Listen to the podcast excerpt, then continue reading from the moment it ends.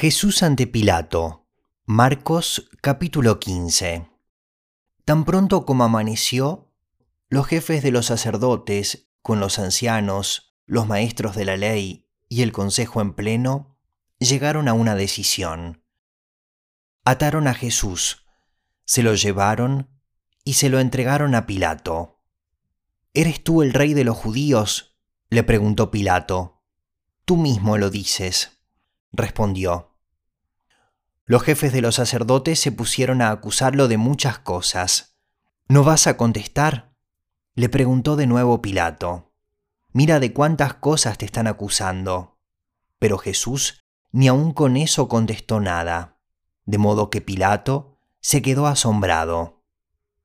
Ahora bien, durante la fiesta, él acostumbraba soltarles un preso, el que la gente pidiera.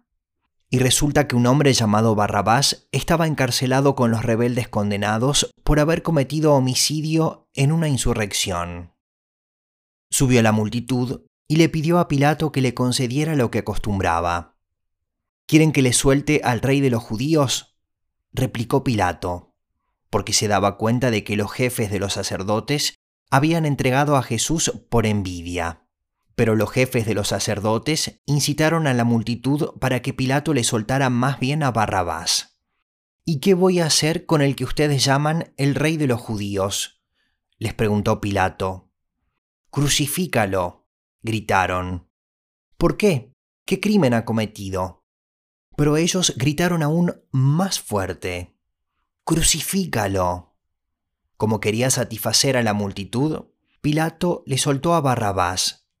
A Jesús lo mandó azotar y lo entregó para que lo crucificaran. Los soldados se burlan de Jesús. Los soldados llevaron a Jesús al interior del palacio, es decir, al pretorio, y reunieron a toda la tropa. Le pusieron un manto de color púrpura, luego trenzaron una corona de espinas y se la colocaron. Salve, rey de los judíos. Lo aclamaban. Lo golpeaban en la cabeza con una caña y le escupían. Doblando la rodilla, le rendían homenaje. Después de burlarse de él, le quitaron el manto y le pusieron su propia ropa. Por fin, lo sacaron para crucificarlo. La crucifixión. A uno que pasaba por allí de vuelta del campo, un tal Simón de Sirene, padre de Alejandro y de Rufo, lo obligaron a llevar la cruz. Condujeron a Jesús al lugar llamado Gólgota, que significa lugar de la calavera. Le ofrecieron vino mezclado con mirra, pero no lo tomó, y lo crucificaron. Repartieron su ropa echando suertes para ver qué le tocaría a cada uno. Eran las nueve de la mañana cuando lo crucificaron. Un letrero tenía escrita la causa de su condena. El rey de los judíos. Con él crucificaron a dos bandidos, uno a su derecha y otro a su izquierda. Los que pasaban meneaban la cabeza y blasfemaban contra él. Eh, tú que destruyes el templo y en tres días lo reconstruyes, decían, baja de la cruz y sálvate a ti mismo. De la misma manera se burlaban de él los jefes de los sacerdotes junto con los maestros de la ley. Salvó a otros, decían, pero no puede salvarse a sí mismo. Que baje ahora de la cruz ese Cristo, el Rey de Israel, para que veamos y creamos. También lo insultaban los que estaban crucificados con él. Muerte de Jesús. Desde el mediodía y hasta la media tarde quedó toda la tierra en oscuridad.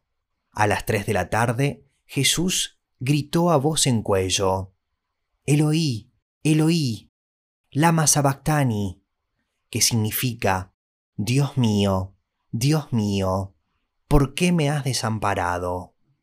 Cuando lo oyeron, algunos de los que estaban cerca dijeron, Escuchen, está llamando a Elías.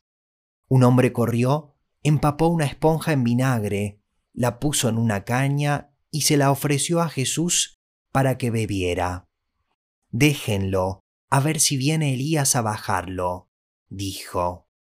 Entonces Jesús, lanzando un fuerte grito, expiró. La cortina del santuario del templo se rasgó en dos, de arriba abajo, y el centurión, que estaba frente a Jesús, al oír el grito y ver cómo murió, dijo, verdaderamente este hombre era el Hijo de Dios. Algunas mujeres miraban desde lejos.